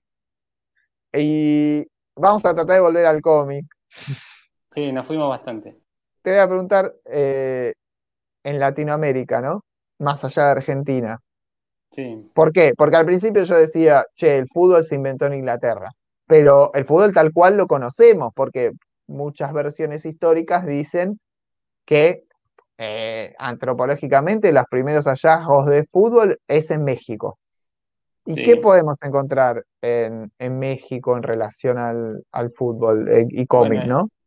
En México, cuando hice mi investigación nunca publicada, que a vos te la compartí, algún día será Sí, publicada. Yo te estoy preguntando en encontré- base a la investigación. No, no, pero hace poco la, estaba, la tengo abierta acá por las dudas. Y me, me llamó la atención a mí mismo lo que yo había descubierto en ese momento, que México se, se vanagloria de haber publicado el primer cómic de fútbol antes que los ingleses también. O sea, en relación a lo que estaba diciendo vos, antropológicamente eh, se encontró eso acá, en México, perdón, en, en América. Eh, también se dicen ser los que primero hicieron un cómic de fútbol antes que Inglaterra. Inchequeable, absolutamente inchequeable. No hay, que agrietar, no hay que agrietar, hay que agrietar. ¿Quién inventó el fútbol? ¿México o. Inglaterra? Inchequeable. Bueno, y estaba acá, releo un poco lo que decía. Es un cómic que se llama El Pirata Negro, en los años 40, antes del, del boom de los cómics de los 50 de, de fútbol en Inglaterra. Porque retrotrayendo a lo que era al principio, eh, a fines del siglo XIX, principio del XX, no era exactamente historieta lo que se publicaba en esa revista, sino era una viñeta, o sea, ahí entramos en otra discusión, pero bueno, era como más, más ilustración eh, eh, de algún cuento o algo así. Y después empezó como la historieta de verdad, así con narrativa secuencial. Y bueno, eh, en los años 40 México dice haber publicado cómics de fútbol en una serie que se llama Tirando a Gol. Anda a buscar la, la hemeroteca de México DF. Olvidate. No, y después México hizo muchas historietas de clubes, eh, de, Claro, de- en, en su momento de. Chivas, de no sé, de qué otro equipo. eh, después había encontrado algo de, de Borja, el gran ídolo de, de, de Chespirito, del Chavo del Ocho, alguna cosa así de, de Borja como protagonista de una historieta. Bueno, pero ahí lo que tenemos es esta situación de los institucionales, en España hay un montón también, del Barcelona, En está Brasil pasó mucho, en Chile. en Chile, hay, hay muchos. Yo no quiero ser, no, no los leo, no me llaman la atención, no sé si son buenos, si son malos, no me llama la atención esa historieta hecha Hay uno de, de, de promocionar determinado Claro, no. campeonato, una campaña, no. No, eso no, pero hay uno de Brasil que quise conseguir y no pude, que es de la historia del estadio de Palmeiras, el viejo, el Sí, Palestra claro. Italia, que lo demolieron. Es una historia así como mega nostálgica sobre el estadio, no, eso es todo lo que yo busco eh, en esto, claramente. Eh, pero no la pude conseguir, hasta me puse en contacto en su momento con el autor, todo, pero no, no hubo manera. ¿Sabes qué estaría bueno? Ahora que me tirás de nostálgico. Me acuerdo, vos no sé si seguiste en algún momento, ahora yo la dejé de seguir porque han tenido un par de, de declaraciones en contra del fútbol femenino y no me gustó, que es una página de Facebook muy conocida que se llama Odio el Fútbol Moderno. Sí, Bien. claro. Tiene, En todas yo sus- todos sus idiomas. la dejé de seguir justamente por, por, por estas declaraciones y dije, bueno, ya No está, ya me No ya me dio- igual. Ya me dio durante muchos años lo que, lo que quería, la, la suelto y hay un montón de fotos, hay otros medios para ver las mismas fotos, pero es eh, para que le guste, es una página de Facebook que muestra muchas eh, imágenes de, eh, de la liga en los 90, de la liga española en los 90, en los 80, jugadores de los 70, Este, está muy bueno el archivo que tienen ahí. Ah, Y lo en que- eso también hay una cuenta que se llama Viejos Estadios, creo que en Twitter, no sé si en Facebook también, que muestra justamente eso, estadios en antiguos, hermosos. Ah, muy lindo. Muy lindo. No, esto es más la estética de, de los futbolistas, los shortcitos, eh, Sí, quién sí. jugaba en tal lado. Estaría bueno, eh, Futbolistas Ah. con bigote. iba a decir, iba a eso, iba a eso. Estaría bueno un cómic, me imagino así, eh, con, con, con muchos futbolistas de los 70 viviendo historias, pero con una narrativa actual, ¿no? Con, que cuenten todo, Banco. que cuenten cómo salían. Estaría bueno, ¿eh? Sí, sí, Yo sí. tengo ganas de algún día escribir historias de fútbol, de- obviamente, se nota, ¿no? Eh, algún día lo voy a hacer. Y tengo un par de días que no voy a contar porque todos los seguidores no, del no, video no. me lo van a robar. Pero esa también está muy buena, algo que no había pensado y la verdad que capaz que te lo robo yo ahora que lo dijiste. No hay problema. Las ideas no tienen Sí. derecho a autor. Total. Me- se me ocurre personajes como Best, el, el inglés, y, y así hay un montón. A- adoro, adoro. Yo tuve una época en mi vida, tipo. yo, tu- yo tuve una época en mi vida en la que eh, me gustaba salir bastante y todos los viernes, antes, o sea, el fin de semana jugaba al fútbol, pero los jueves, los miércoles salía. Entonces, todos los viernes, que era la bisagra entre salir de noche y jugar al fútbol, posteaba una foto de George Best.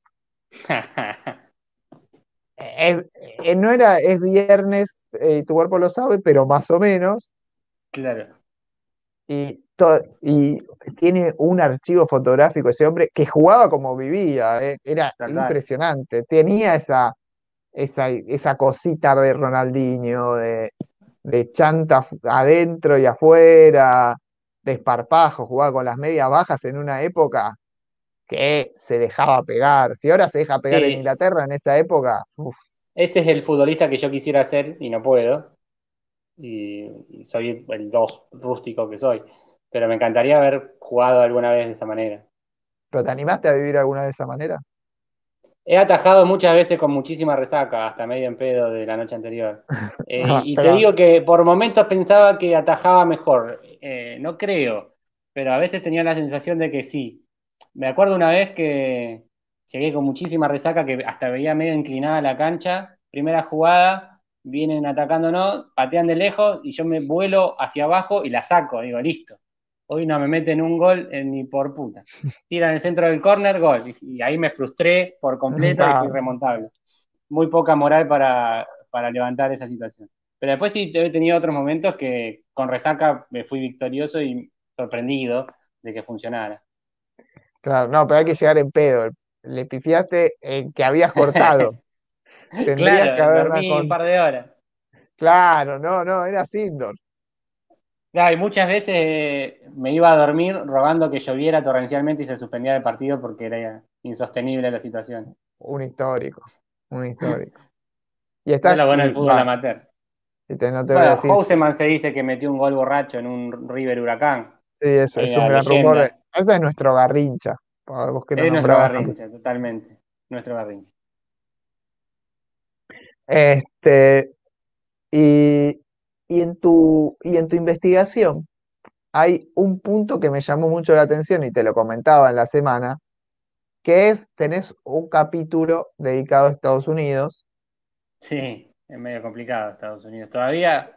Y aparte cuando escribí esto en 2014, eh, hoy por hoy creo que no hay mucho tampoco, pero el fútbol es mucho más popular, el soccer, es mucho más popular ahora allá que lo que era hace seis años. Claro, sí, sí. Eh, han, Pero algo, algo pude encontrar, detalles han llegado, han llegado muchísimos jugadores argentinos a, a la MLS. Sí. A mí me, me gusta bastante los partidos de la MLS, tiene como un espíritu un, po- un poquito, tienen errores más, más amateur, tienen un ritmo, un ritmo más lento a veces. Yo en la pandemia, cuando no había nada, he visto varios partidos. No te los banco completos siempre, porque también me iba a dormir y me iba a trabajar al día siguiente, pero porque juegan, no sé, a las 11 de la noche en, en el oeste. Eh, pero me gusta, me gusta mucho. Cuando engancho algo de Estados Unidos siempre me quedo mirando, porque aparte tiene joyitas jóvenes, algunos viejos que están haciendo sus últimos pasos. Ellos latan en, en Los Ángeles, ¿cómo no lo vas a ver? Claro. Eh, Ahora igual ya se volvió, ahora está en Ya se volvió de Milan, sí. Sí. Y, y bueno, entre otras cosas, vos mencionás a Stamptown. Sí, que Este, tiene mínimos, mínimos detalles de fútbol, porque está ambientada en la ciudad de Portland, que es una de las ciudades donde es más popular el soccer. Eh, Están los claro, curiosamente, Portland es una de las ciudades más futboleras de Estados Unidos y tiene, este, fue una de las primeras ciudades, que la, la Major League Soccer se está jugando hace ya bastantes meses, pero eh, fue una de las primeras ciudades que habilitó la presencia de hinchas en el estadio. Mirá, no sabe, no tiene dato. Están empezando a, a moverse para que entren hinchas en el estadio, están yendo los familiares a la cancha nada más, y, y empezar, igual que la NFL, que la NBA, y empezaron a, a- a pedir que habiliten para que, para que entren hinchas, para que Aparte, pueda haber. en Portland y lo que tienen los Yankees para todo es el espectáculo. Eh, viste que cada vez que hace un gol el Portland, como los Timbers son los leñadores, cortan un leño con una sierra eléctrica cada vez que hacen un gol. Eh, el espectáculo, el Son. Me encanta ese show. Me encanta el show que le meten los Yankees a todo. Eh, no, no fui a Estados Unidos nunca, pero si alguna vez voy, eh, no voy a dejar de ir a cualquier espectáculo deportivo, no importa cuál, a hacer todo el chiste de escabiar, comer porquería, eh, hacer toda la gilada. La hacen toda completa. Bueno, ¿te quedó algún cómic que recomendar pendiente? Eh, me quedó de, de América del Sur que pasamos muy rápido, por el resto que no sea Argentina. Hay una que no tuvimos la oportunidad de verla acá editada, pero hay autores que conocemos, que es una antología que hicieron de la historia de la selección uruguaya, que a mí me la pasaron por digital Fernando Ramos, es uno de los autores, que capaz lo ubican porque hizo la antología esa de muy triste, que son todas tragedias históricas, que está la de Viven, Cromañón, etcétera. Eh, pero bueno, yo tuve contacto con él y me, le pedí por favor que me mandara el PDF, ya estoy buscando el nombre, que contaba así como varios momentos puntuales de la historia de la selección uruguaya hasta el año 2014 en el Mundial, bueno, el año 2010, el Mundial que les va muy bien, eh, en la Sudáfrica. Si eso lo pueden ver en algún lado o si me escriben y yo tengo el PDF, se los paso porque también es muy, muy del estilo de la del Diego y tal, de, de narrar bien el fútbol y bien para futboleros así, de, de apasionados. A ver Sí, si encuentro hermoso. Her- hermoso, hermoso ese momento de, del Mundial 2010, cuando, cuando Suárez, que se está. Que se está yendo expulsado mirando al piso, se Ah, entera que... eh, no, no, no, qué momento de gloria Antología. Celeste es el título. No sé si se llegó a editar porque yo lo leí inédito en su momento. Era un proyecto que creo que estaban buscando financiación ahí con la- los fondos concursables del Ministerio de Cultura de, de México, de México, de Uruguay. Y no sé si llegó a salir, pero yo lo pude leer y si me escriben lo busco, si lo tengo todavía, se los paso. Está muy bueno. Bárbaro, Aparte, imagínense Uruguay, desde los campeones olímpicos 1924, 1928, hasta el año 2010. O sea, selección histórica, eh, rivales vecinos, no, yo no llego a disfrutarlos tanto porque, nada, son rivales. No quiero que ganen la Copa América porque nos sacan ventaja, pero encima vienen acá y la ganan los guachos. Como Santulo, el premio guionista, viene acá y lo gana. Qué tipo. Y no, yo estaba, estaba leyendo acá en la parte de Uruguay y no me acordaba, pero hay una historieta de, de esas históricas que hacían Peruso, Nico Peruso y Ale Rodríguez Juele, que hacían historias en historieta como para la escuela, y hay una historia que es del sitio de Barcelona, que es cuando deja de ser nación independiente Barcelona, si no me equivoco, no me falla la, la historia, y cuentan la historia en paralelo a un partido del Fútbol Club Barcelona. Sea, la historia de la batalla con la historia del partido, así Ah, mira qué bueno, Muy, muy bueno. También excelente. la tengo en algún lugar, pero al hacer una revistita no sé dónde ha quedado, no la encontré para ver. Y nos pregunta si ya hablamos de fútbol femenino. Sí, Ella es Carla, hablamos, compañera. Al principio de habla- todo hablamos de fútbol femenino. hablamos un poquito al principio, pero este, no tenemos cómics de fútbol femenino, No, justo hoy, lamentablemente. mira, justo hoy entró en la librería que trabajo, de paso meto el chivo en paradoxalibros.com, eh, de Chirimbote. Eh, no es una historieta exactamente, pero es un cuento ilustrado sobre la historia del fútbol femenino. Esa gente que hace las antiprincesas, las chicas que hacen antiprincesas, Ros Ferrer, y escrito por Ayelen Pujol, que es una periodista que también hizo un libro, que es jugadora, que cuenta la historia del fútbol femenino. Está muy bueno, sobre todo para chicos, chicas, chiques. Eh, pero Ah, bueno. tiene datos que tiene datos súper súper interesantes que creo que la mayoría no conoce. Mira. Bueno, hay, hay, ahora, de- es novedad de, No, no, de literatura de fútbol, de libros de fútbol y todo tenemos para hacer otro programa Ah, hay un tranquilamente. montón. Creo que de cómics sí, hemos cubierto bastante. Hablamos de ficción de fútbol, de cosas que podrían convertirse en un cómic, de momentos que podrían ser cómic. Oh, Te meto un chivo más de, de- de Sí. amigo, que un amigo que fue compañero en el programa de Lo que importa, Daniel Basilio, que hizo un, un libro que se llama, una novela, se llama Yo Fútbol Club, que es una, lo editó acá una Ah, editorial rosarina, se puede igual comprar online, que es un Sí. tipo medio, medio Macri que, que quiere ser, salir campeón de la Libertadores jugando él solo, o sea, Sí, sin bastante. compañeros. Es el, el individualismo llevado al extremo absoluto y bueno, toda una serie de situaciones para llegar a eso. Ah, Eh, bueno, la, Mauro, la verdad está buenísimo y es una persona que es muy fanática del fútbol y muy minuciosa, así que los que tengan esos toques que tenemos los futboleros pueden entrar con confianza en ese libro. la historia de Mauro Zárate. Cuentan que en inferiores en Vélez, una vez los compañeros, eh, para hacerle una joda, empezaron a salir de la cancha y él tardó casi 10 minutos en darse cuenta que estaban jugando con 8 Qué tipo. o con Julián. 7.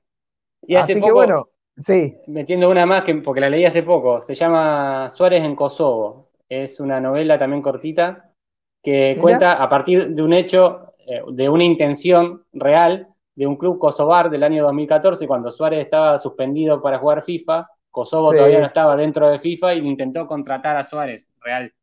Y la novela juega con esa idea y bueno, hace un relato eh, que parte de la realidad y la lleva a otro lugar. Y la verdad que también está buenísima. Y bueno, yo si no empiezo a hablar de Kosovo porque eh, tenemos para otra hora más. Sí, bueno, es de la, estaba en las selecciones que no, no reconocidas por FIFA. Exacto, hasta el año 2016 ahí empezó a jugar en, en UEFA y FIFA. Si quieren leer sobre eso, pueden buscar una nota que escribí yo para un- el sitio de Fútbol Manager Argentina a partir de una partida de Fútbol Manager en Kosovo. Conté un poco Mirá. toda esa historia. Buena onda. Bueno, hay que buscarla esa. Cosas que hice en la cuarentena, en marzo-abril. Mirá que bien. Está, está bueno eso. La- las historias de fútbol de, de todo el mundo, de todos lados, es inagotable, inabarcable. no, no, no, olvidate. Sería lindo que tengamos un poco más en la, en las historietas y poder, poder encontrar, poder hacer una segunda parte con alguna, alguna historia nueva que, que haya quedado afuera. Sí, y a mí fuera de chiste, a futuro con mi editorial me gustaría tener una, un sello específico de historietas de fútbol. A futuro, no es la prioridad, no es el proyecto inicial, pero para, para despuntar el vicio, para hacer lo que se me gusta, lo que me gusta, lo que yo que me cante. No sé cuánta gente lo compraría, por eso no lo haría como, como Me negocio. tendrías, co- me tendrías como suscriptor cero, igual que Pero Multiversal, y alguno otro de los que está acá seguro. 100, 200 copias tranqui se pueden meter. Así que podría funcionar.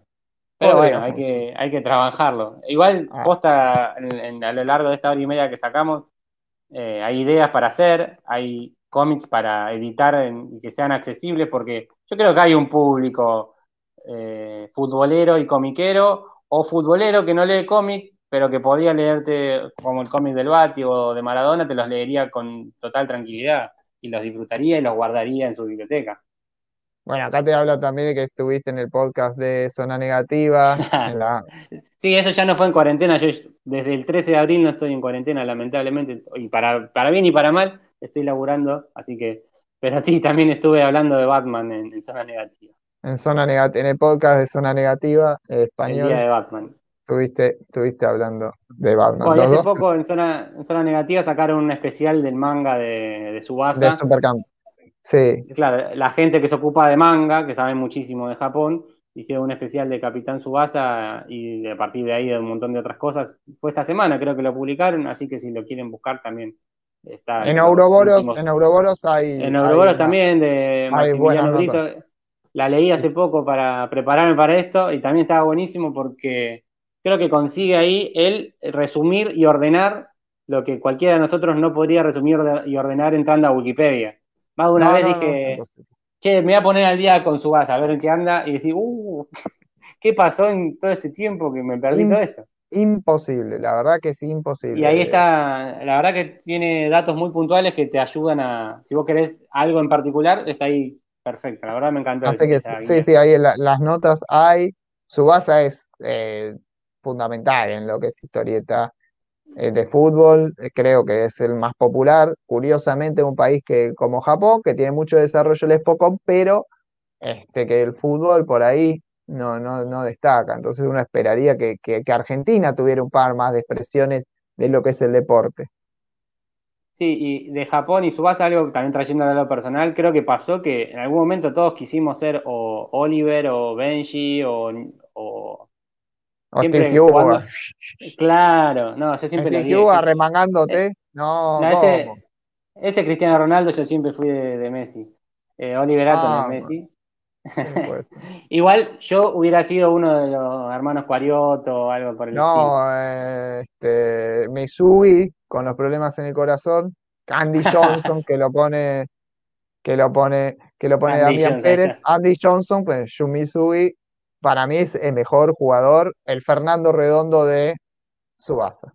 No, y me gustaba mucho Tom, que era, quedaba como a la sombra siempre de, de Oliver. Sí, el sidekick ese, que era un crack igual, Era un crack, era el canigia de Maradona. era el canigia de Maradona. Bueno, así que creo que hemos hecho un resumen bastante interesante. Hay muchas puntas. Si algún guionista de historieta ag- ag- agarró alguna de las historias, tiene para laburar algo. Si algún dibujante tiramos quiere que me avise y nos sentamos a hablar algo, a ver si. también. Así que ojalá que haya más cómics de fútbol en Argentina. Y para cerrar, te voy a hacer una pregunta que se la hago a todos los invitados. A ver. Y, y la verdad que me está costando encontrar la respuesta. ¿Sabes algo? Algo de, de Gerardo de Camelo, ¿tenés alguna referencia? Eh, ¿Dónde puede pero estar? vos, vos sabés que, que hace poco eh, me acordaba de Coso y encontré